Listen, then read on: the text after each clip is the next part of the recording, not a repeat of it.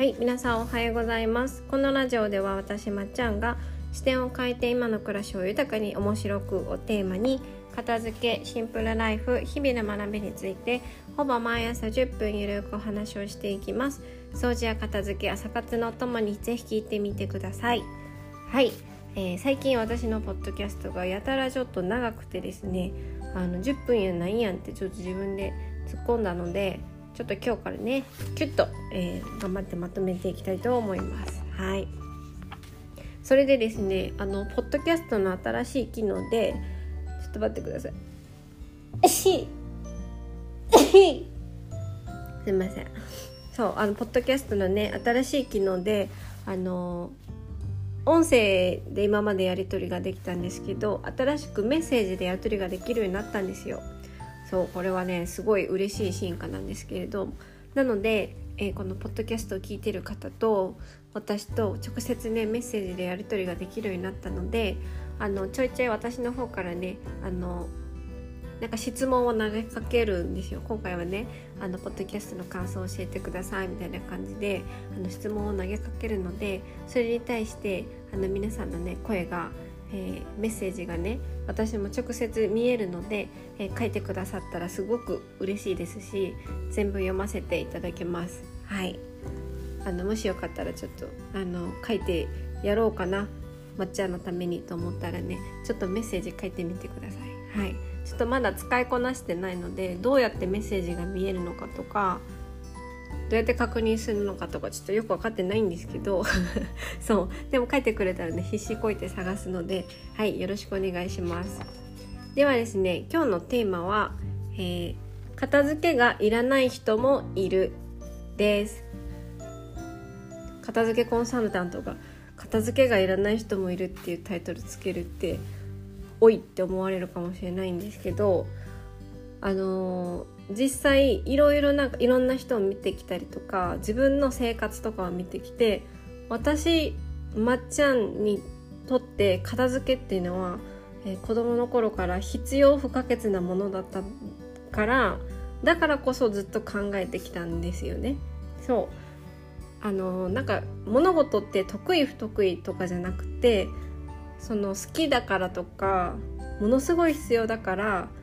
そのものに物事に対してどれだけの時間とかトライとか費やしてきたかどうかで結果が変わってくると私は思ってるんですよ。そう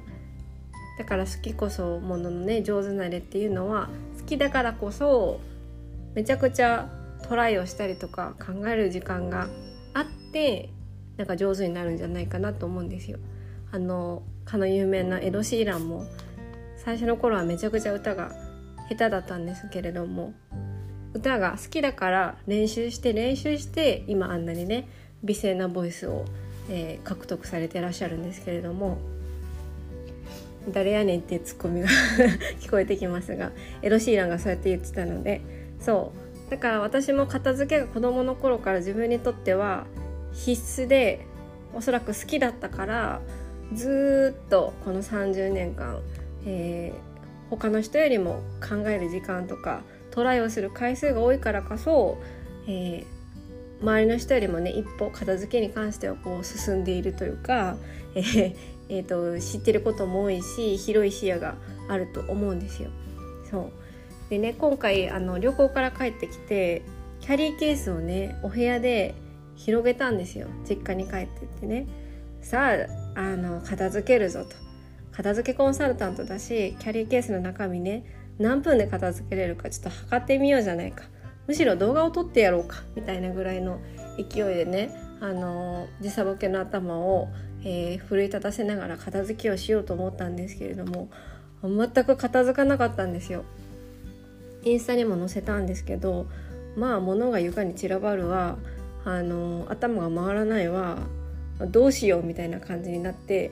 あのなんか思考が停止したんですよね。そう。でも散らかったままでなんかこういろいろやらなきゃいけないことも目の前にあってであのご飯もね母が作ってくれたからご飯食べてお部屋に戻ってもまだやっぱ散らかってるんですよ。そうですよね。自分が片付けないと誰も片付けてくれないから部屋の中すごい散乱としててでも眠いしどうしようかなみたいな感じで寝ることをね優先したんですけれどもそうもう時差ボケでもう立ってられなくってあのなんか7時ぐらいに一回横になったんですけどでもねその散らかったものがね目に入るんですよ。そうしかも私はベッドじゃなくて布団で寝るからその散らかったものと同じ目線で寝るんですよね。すごい苦痛であの視界がとっちらかるしなんかうまく眠れないしみたいな感じですごい、えー、不快な睡眠をとったんですけれどもなんかそれを経験して改めて私はやっぱ片付けをしないと日常が苦しいなって思う。こう視界がねとっちらかって頭が回らなくなるからだからこそ片付けが必要なタイプなんだなっていうのとあとやっぱり片付けコンサルタントでもあのなんだ片付けられないことってあるんだなって思ったんですよ。今回の原因はですねあの明らかに私はもともとじいちゃんとこに住んでてそこに収納場所を使っ作ってたから実家にそのキャリーケースの中のものをしまう場所が、えー、決まってなかったんですよ。そう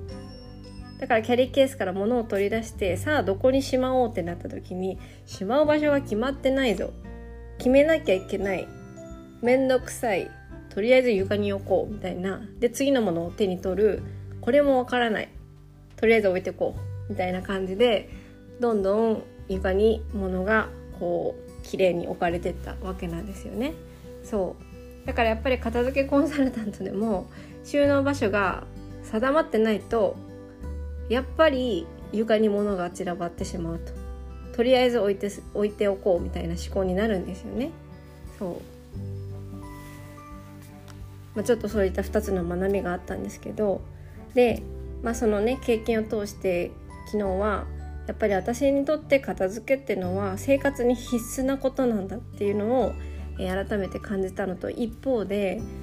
私とは逆で片付けをしなくても頭が回る人とか片付けをしなくてもそんなに生活に困らない人もねたくさんいると思うんですよ。でこれの、え典型的な例を私は見たのはあのちょこちょこ出てくるね私の前の上司ビッグボスって呼んでるんですけどビッグボスの机はいつもねすごい、えー、ちょっと大きな声で言えないんですけれどもあのと散らかってらっしゃったんですよね。もうあのものすごい散らかってらっしゃったんですよ あのちょ直接な表現で言うとファイルはすごい積み重なってたしあの一瞬で USB がどっかに行くような一瞬で資料がどっかに行っちゃうような、えー、ブラックホールな感じだったんですよ。そう。私はよくその机で頭が回るな仕事ができるなと思ってたんですけど、ね、私の10倍100倍いつも頭が、えー、回ってらしてあのテキパキ仕事をしてたんですよ。でもねそれだけ散らかってますブラックホールな机だったのでまあ物はすごいなくしてたしプリントもねすぐどっかに行ってたんですよ。であの私のそのビッグボスが物をなくしてなんか「どこだないないない」ってなったらみんな一緒に探すみたいな恒例行事になってたんですよね。あの部下と一緒に探すみたいな 上司の引き出しめっちゃ開けて中探るみたいなことをいつもやってたんですけど結局ねそのものがね例えば見つからなくっても上司は例えばプリントをすぐ作り直せたり何かしらすぐ次の案をね、えー、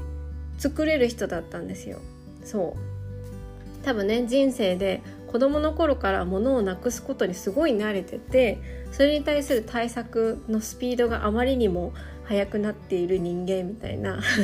そうそういう方だったんですよね。そうでもその方は片付けなんてあの必要だってあんまり思ったことがないみたいなんですよ。そう私が一回片付けの話をちらっとした時にあの全く興味ないみたいな感じだったのであこの人にとって片付けって客観的に見たらねなんかめっちゃ必要そうだしなんかやればいいなと思った思ってたんだけれどもその人はえ全く必要ないって言ってたからあ別にこの人は片付けがなくても片付けをねあのー、なんだ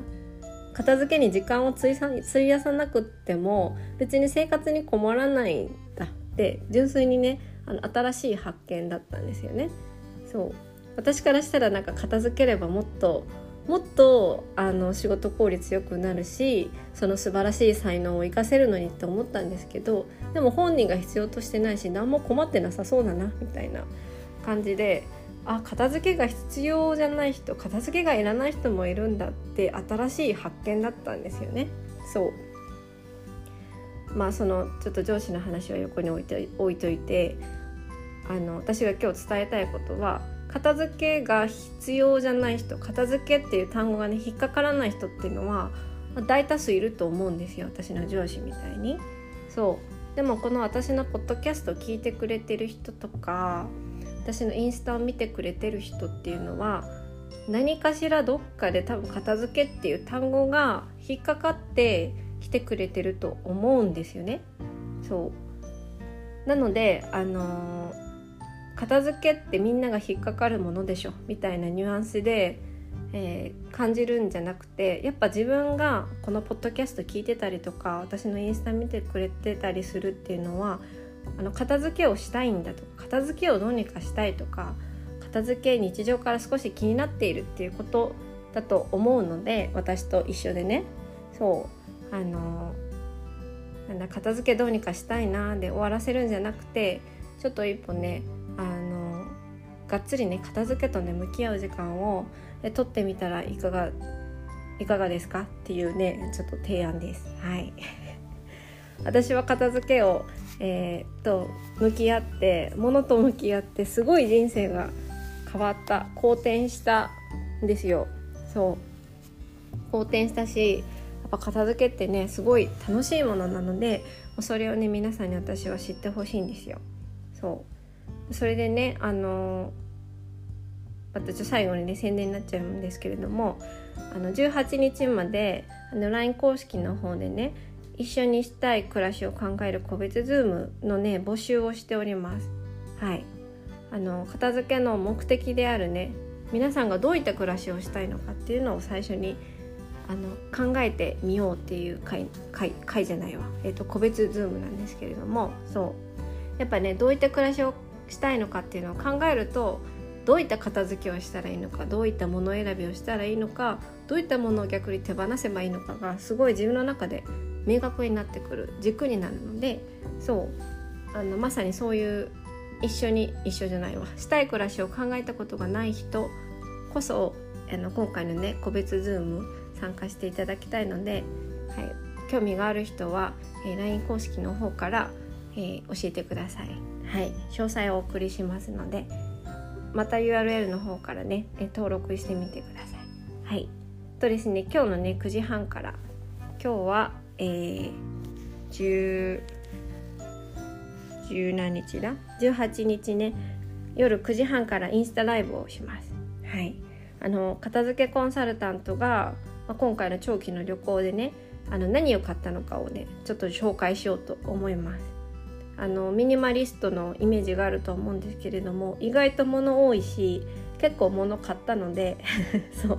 あのどういった視点で買ったのかのと買ったもののねちょっと自慢話をしようかなと思うので、はい、遊びに来てくれたら嬉しいです。